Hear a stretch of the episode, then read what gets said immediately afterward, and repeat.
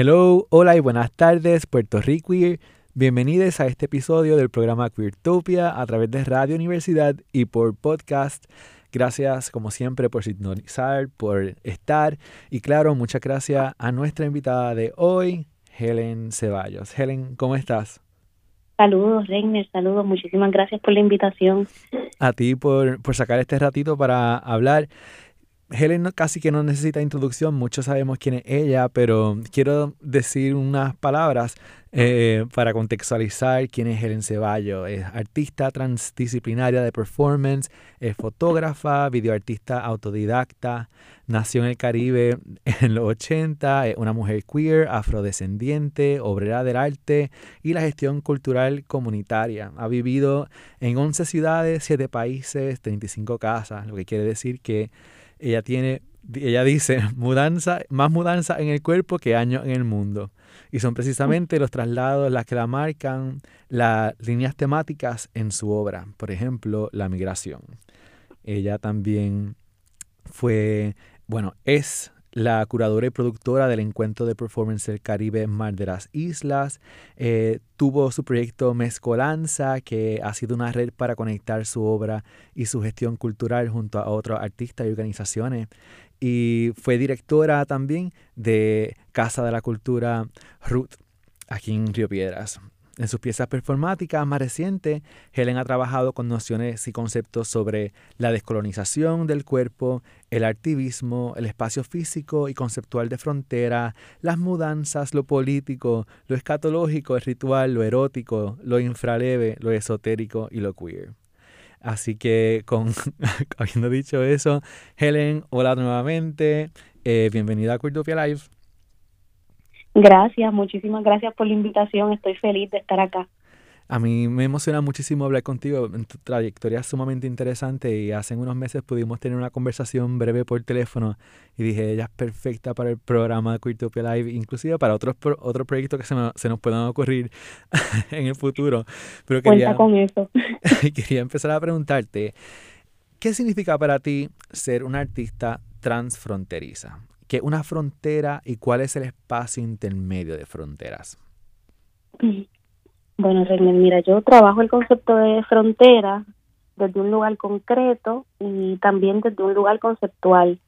Eh, pensando en lo concreto, yo me denomino una artista transfronteriza por el conglomerado de disciplinas que, que conforman mi práctica. Eh, como, como comentabas antes, pues yo trabajo con el videoarte, con la instalación, eh, la fotografía, y eso está anclado en, en dos disciplinas matrices que fueron en las que en las que me formé a nivel académico, que es el teatro y el performance. y, y esas disciplinas se tejen eh, a través de, de, sus propias fronteras. O sea, las intervenciones performáticas eh, que yo construyo para el escenario o para el espacio de representación eh, son, son intervenciones donde, donde esos lenguajes se entrelazan. Eh, ciertamente hay instalaciones en mi trabajo y las instalaciones eh, pues conllevan fotografía, muchas de ellas, eh, las que las que he venido haciendo en los últimos años sobre todo, aparece el signo performático, el cuerpo sobre todo, eh, y también hay hay intervenciones teatrales, hay construcción de personajes, hay texto, eh, y bueno desde esa amalgama tejida es, una es una práctica artística que que entremezcla. Y me gusta pensarla más que multidisciplinaria transdisciplinaria porque porque atraviesa una y la otra y parecería que no que no hay ni un principio ni un fin. No hay una una frontera demarcada de bueno ahora vamos entonces a pasar con la parte teatral de, de, de la obra sino que se va difuminando entre una y la otra. Claro, eso, en, en, relación ¿no? a, a, lo concreto de, de por qué transfronteriza. y, y pensando más en lo conceptual, en el contenido de las temáticas de la, de la mayoría de las obras con las que yo trabajo, pues está muy presente el concepto de frontera, eh, porque dentro de mi práctica eh, yo hablo desde el lugar, eh, o sea, me enuncio desde, desde el lugar eh, donde ha transitado mi cuerpo. Y yo soy una persona eh, migrante.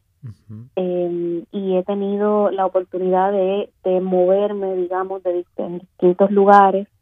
Y, y ese esa esa marca de migrante ha estado muy presente dentro de mi práctica y dentro de mi vida como experiencia, ¿no? Eh, como una ciudadana del mundo, básicamente. Entonces sí hay un hay una temática muy fuerte en relación a los temas migratorios, a, a los movimientos clandestinos, a los pasajes que vivimos los migrantes eh, cuando nos tenemos que mover de un lugar a otro de manera clandestina y eso informa mi práctica. Me encanta, me encanta cómo lo describe y me parece que esta idea de lo, de lo, lo transfronterizo es algo bastante queer también. A, mí siempre, a mí siempre me gusta decir que para mí queer ayuda más a desdefinir que a definir. Entonces cuando la gente me pregunta qué hace un espacio queer o qué hace que algo sea queer, para mí es más fácil decir como en realidad lo que es, imagínate que una goma, así como una, una goma Lion que te ayuda a borrar esas líneas entre una cosa y lo otro. Y eso puede ser tanto en espacial, arquitectónico, como en disciplinas, también como estás diciendo. Eh, me parece que, así, que esa ambigüedad, esa fluidez, esa, esa no separación de esto versus aquello es algo bien queer. Yo estoy de acuerdo, yo estoy de acuerdo. Yo pienso que hay que hay una hay una frontera este a nivel semiótico que se marcan con mucha contundencia y, y hay otros conceptos como lo queer que, que quizás lo que busca es un poco más difuminar ese trazo sí. y, y generar este sí unos movimientos más fluidos entre pues entre entre esos canales no toma también para mí, en particular en, mi trabajo, que yo vengo de la disciplina de la arquitectura, que es bastante cookie cutter. Muchas veces me ha costado desaprender muchas de esas cosas y en mi investigación y hasta este programa de radio es una mezcla de distintos medios de investigación, de distintas expresiones artísticas, donde no es arquitectura termina aquí y arte empieza acá y comunicación empieza acá, historia empieza aquí, sino que es, y para mí Queertopia hace eso, es como empieza a borrar esas líneas. Cuando yo primero supe de ti, Helen, tú estabas, yo no estaba viviendo en Puerto Rico, pero me vino tu nombre porque tú estabas dirigiendo Casa de la Cultura Ruth Hernández aquí en Río Piedra. Y quería comenzar tal vez por ahí porque fue la primera vez que yo supe quién era Helen. Eh, ¿Qué significó para ti en tu carrera Casa de la Cultura Ruth como un espacio que, que era aliado de la comunidad queer? Pues mira, te cuento. cuando yo llegué, yo, o sea, cuando, cuando empecé con ese trabajo de dirigir la Casa Ruth, eh, yo estaba en un proceso de, de transición y de movimiento. Eh, acababa de terminar mi, mis estudios graduados en la Universidad Nacional del Arte en, en Buenos Aires y estaba volviendo a Puerto Rico después de un periodo de siete años de estar fuera. Eh, así que venía con toda la con toda la emocionalidad en la piel de, de, estar transicionando, de estarme mudando. Y, y tuve la dicha, el gran regalo de caer en este espacio maravilloso que fue la Casa de Cultura Ruth Hernández. Y fue como buscarle una casa a, a muchos proyectos que llevaban cuajándose conmigo eh, casi eh, metafóricamente como si ellos estuviesen también conmigo en una maleta y, y llegar a la Casa de Cultura que, tiene e, ese nombre maravilloso de casa, pues fue eso, fue ponerlos a todos en un lugar, eh, darles un techo y desde ahí entonces poder empezar a solidificar las ideas, eh, abrazada siempre del tanteo y el error, de ver qué funciona, qué no, y eh, con el con el bagaje de que la casa pues no estaba en cero, eh, la casa ya, pues eh, imagínate, fundada en el 2001, yo empecé a dirigirla en el 2016, o sea que ya la casa tenía su propia aura y sus propias raíces, entonces fue un espacio de mucho, de mucho crecimiento y, y un lugar muy generoso para poder eh, probar ideas de, de, gestión comunitaria. Para mí, eh, estar en la Casa Ruth fue eso, fue, fue un, un taller de crecimiento para mi artista, para mi gestora, eh, un, un, proceso de aprendizaje, digamos, eh, intensivo, eh, donde yo desarrollé una escucha activa a la comunidad. fue más de una ocasión donde me, me topé con la realidad de que no todo lo que uno construye frente a una computadora, inclusive con las mejores intenciones de que sea un proyecto que culturalmente aporte a la comunidad, se puede desarrollar si no viene atado, si no viene unido a una investigación directa con la comunidad. Yo creo que para mí eso fue un aprendizaje invaluable con el que me quedo eh, y, y, fue poder eh, entretejer todos los proyectos comunitarios que se lleven desde las gestiones que yo haga ceñido a lo que la comunidad verdaderamente necesita. Y para eso hay que hacer trabajo de campo, hay que investigar, hay que escuchar más, hablar menos, hay que estar ahí eh, en, el, en el tú a tú, en el mano a mano, porque no necesariamente son necesidades que afloran enseguida, a veces requiere tiempo eh, en ese mismo proceso de trabajo de campo, como yo le llamo, ¿no? De, de escuchar. Y desde ahí entonces se van diseñando los programas eh, que son los que verdaderamente al final del día van a van a enraizarse la misma comunidad te va diciendo lo que lo que les pertenece o donde sienten un sentido de pertenencia y donde no. Sí, me encanta esta idea del aura que tenía la casa y tú, y tú llegas ya con, con con la casa teniendo esta trayectoria, además de que una casa antigua, una casa con, arquitectura colonial, nos habla un poquito sobre el aura de este lugar cuando tú llegas, ¿Qué, qué, qué, qué uno siente o que uno sentía allí, qué cosas tú venías pensando que era la casa que tú querías honrar. Wow, pues mira, cuando, cuando empezó este proceso de yo enterarme que, que iba a estar eh, trabajando en el espacio, pues a mí eh, me, me embarga como una, una, una ansiedad bonita, ¿no? De estudiar. Siempre lo primero que se me viene a la mente, uy, tengo que estudiar, tengo que, tengo que hacer eh, mis research de ver cómo esto se encara. Yo empezaba, el puesto iba a ser efectivo el primero de julio y yo empecé a ir a la casa eh, desde finales de mayo y me pasé bastantes días del mes de junio allí eh, de la mano de eh, Gisela Rosario, que en aquel momento estaba dirigiendo la casa, eh, y viendo cómo se manejaba, cómo se, cómo se comportaban los días, eh, por dónde entraba el sol, por dónde no, qué, qué cosas había, preguntándole a Gisela sobre los proyectos, visitando algunos eventos que se estaban dando antes de, de mi entrada, y también buscando información sobre qué era la casa ahí fue que pues me enteré de, del nombre, del nombre de la casa, eh, eh, pues que le pertenecía, el nombre pues corresponde a la profesora Ruth Hernández Torres, que fue eh, una profesora de francés que dio clases en la Universidad de Puerto Rico. Ruth Hernández además eh, fue la presidenta del Consejo Vecinal de, de Río Piedras, Consejo de Seguridad Vecinal, estuvo más de 10 años dirigiendo ese consejo y siempre fue una profesora que se destacó por su por ser una propulsora ante la necesidad de establecer una casa de cultura para la comunidad de Río Piedra.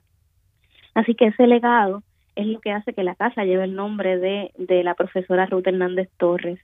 Y antes de que la casa existiera eh, como casa de cultura, eh, fue un bar, fue un lugar donde donde se, se, se, aglomeraban poetas como Matos Paoli, era una casa era una casa de palabras, una casa de letras, o sea, siempre tuvo su aura eh, de, de ser un espacio de intersección eh, de la comunidad eh, vecinal y la comunidad artística de la zona. Entonces yo siento que la casa misma fue defendiendo su propia aura.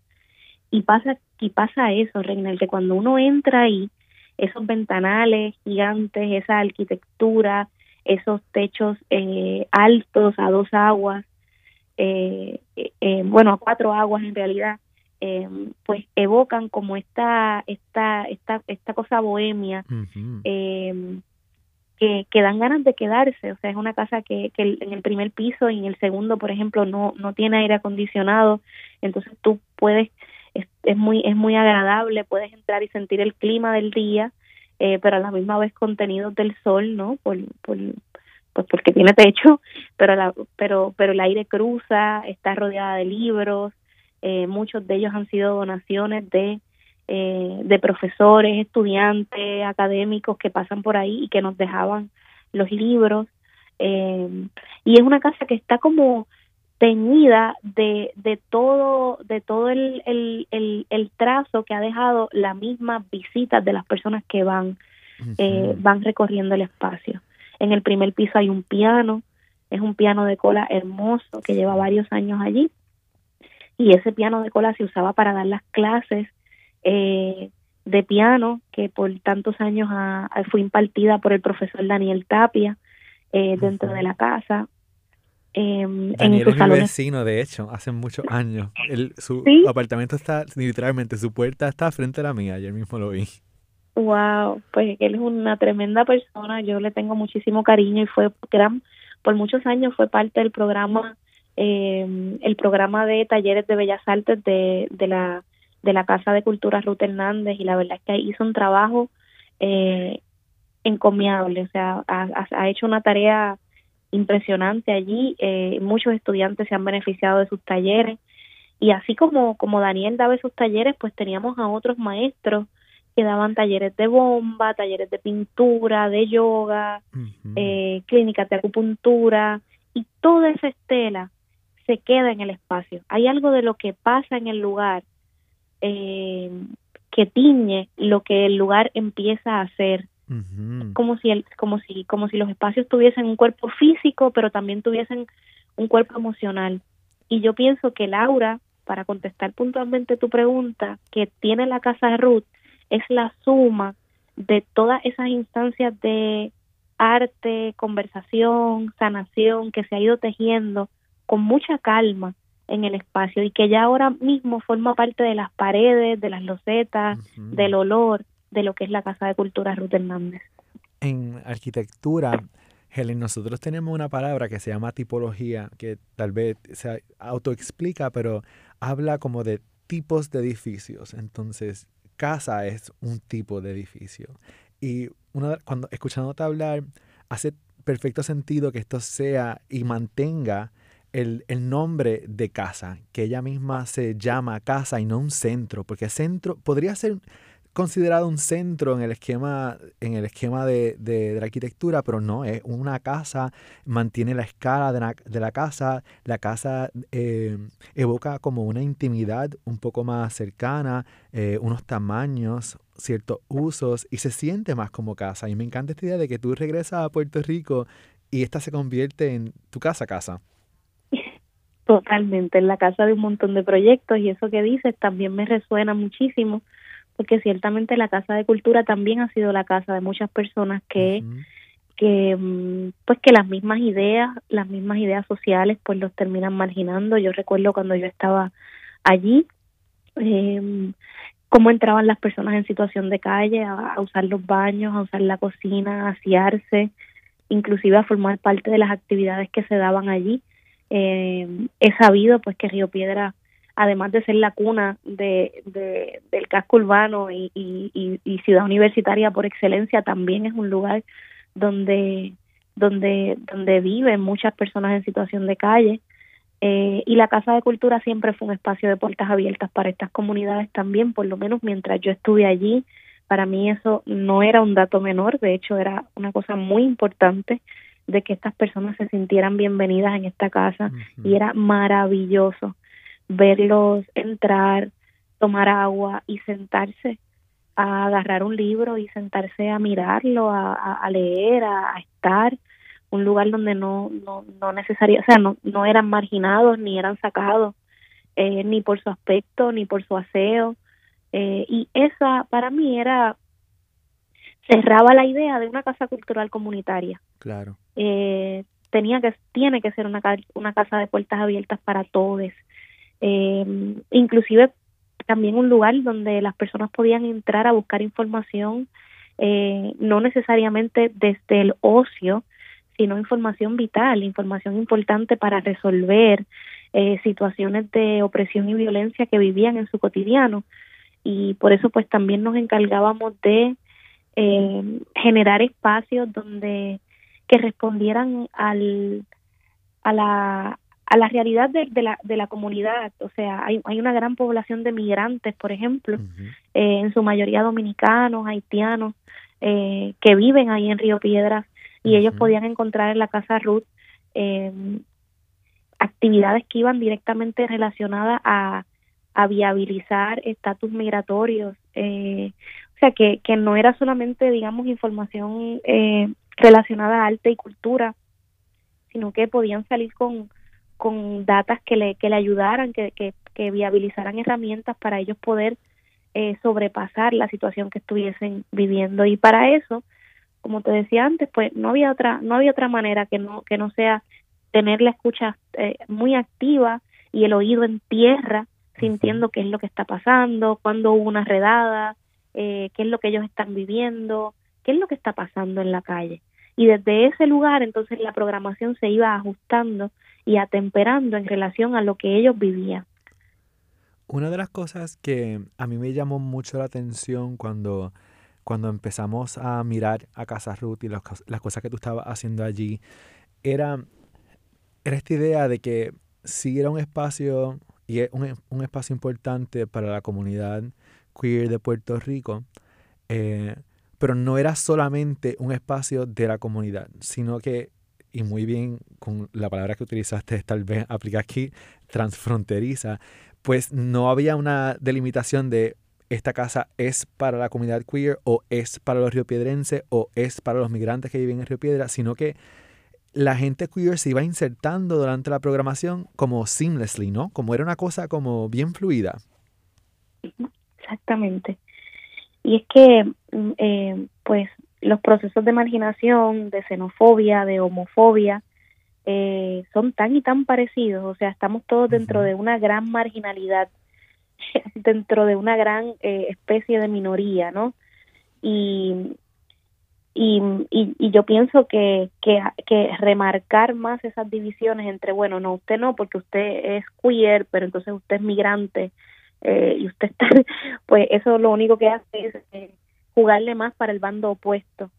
eh, yo pienso que dentro de mi, de mi, mi periodo de gestión, de manera inconsciente quizás, para hacerle honor a lo que verdaderamente a mí me estaba pasando en ese momento, eh, fue un poco difuminar eh, esas, esas fronteras. Así que yo generaba eventos donde sabía claramente que estábamos haciendo una convocatoria directa a la comunidad LGBT y trataba de incluir y le enviaba la información a, las mismas personas que venían a la bohemia, que en su mayoría eran personas mayores, eh, viejitos de la comunidad que les encantaba el bolero, que les encantaba, digamos, esas actividades para generar un cruce pensando que en ese cruce se iban a generar conversaciones donde estas dos comunidades pudiesen mirarse a los ojos y entender que las fronteras que dividen su existencia de la otra existencia realmente es nula. Y desde ese lugar empezar a generar más empatía.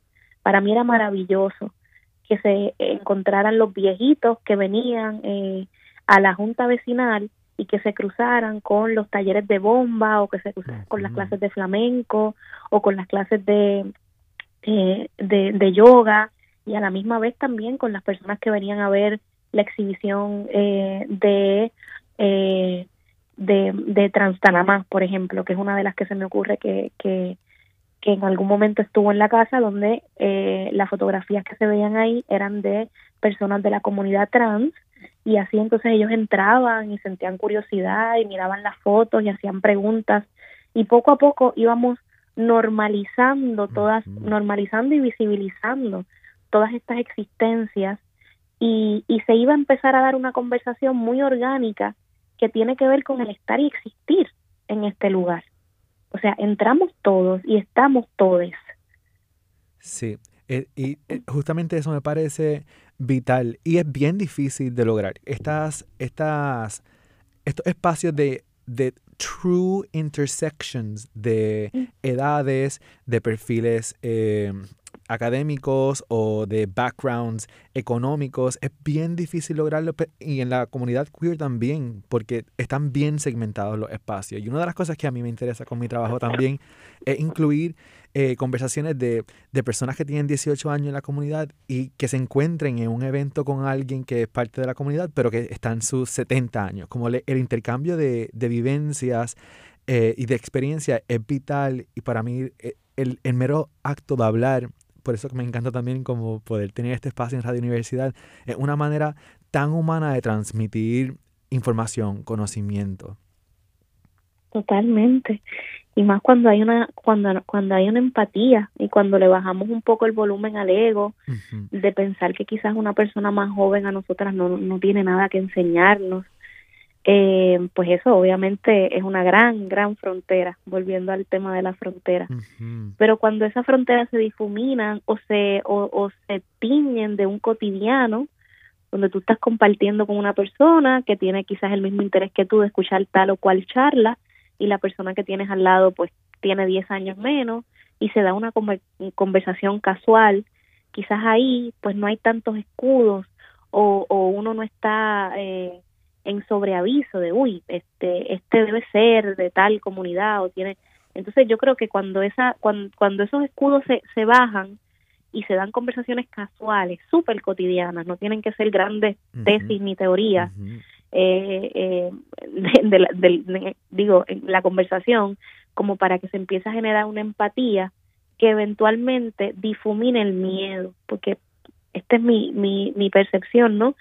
Eh, yo pienso que hay mucho miedo detrás de, de, de, estas, de estas ideas eh, em, homofóbicas y de estas ideas xenofóbicas y de estas ideas que terminan distanciando eh, nuestra comunidad y fragmentándola. Hay miedo, miedo, miedo de que el otro, eh, de que el otro eh, haga daño, de que el otro corrompa, de que el otro cambie o intente cambiar mi manera de ver el mundo, mi manera de percibir quién soy, dónde estoy. Pero cuando eso se difumina, cuando eso se, se ablanda, por decirlo de algún modo, empezamos a, tener una conversación súper rica eh, y mucho más variada sobre puntos de vista de mundo, o sea, como perspectivas de mundo. Y, y desde ahí no puede haber otra cosa que no sea un enriquecimiento. Ciertamente. Me parece también que, y regresando otra vez a la idea de casa, que es tan apropiado eh, continuar eh, como descubriendo qué significa esta, esta palabra casa para personas que son marginalizadas, para personas que son eh, eh, invisibilizadas, y que ese espacio al, al, sentirse como casa o como esta escala más íntima, pues empieza a ser un poco más accesible, empieza a ser menos intimidante eh, y permite que estás, pues que e, este, este programa que tú diseñaste y que continúan diseñando, pues eh, ahora no sé si todavía están abiertos o no, pero supongo que por la pandemia pues están cerrados, que continúe esta casa teniendo vida. Eh, estamos ya por terminar, eh, pero la semana que viene volvemos a tener a Helen aquí porque tenemos muchísimos más temas de conversación. Así que Helen, gracias por, por, estar conmigo hoy. Te veo entonces la semana que viene para hablar sobre lo que estás haciendo ahora con Pública y plataforma Eje. Muchísimas gracias, gracias por la invitación. Le doy la gracias a todos por escucharnos, a Radio Universidad por tenernos aquí y a ustedes por acompañarnos. La semana que viene regresamos. Eh, pueden seguir este proyecto por Instagram, at Queertopia, y a través de queertopia.xyz. Yo soy Regner Ramos y esto es Queertopia.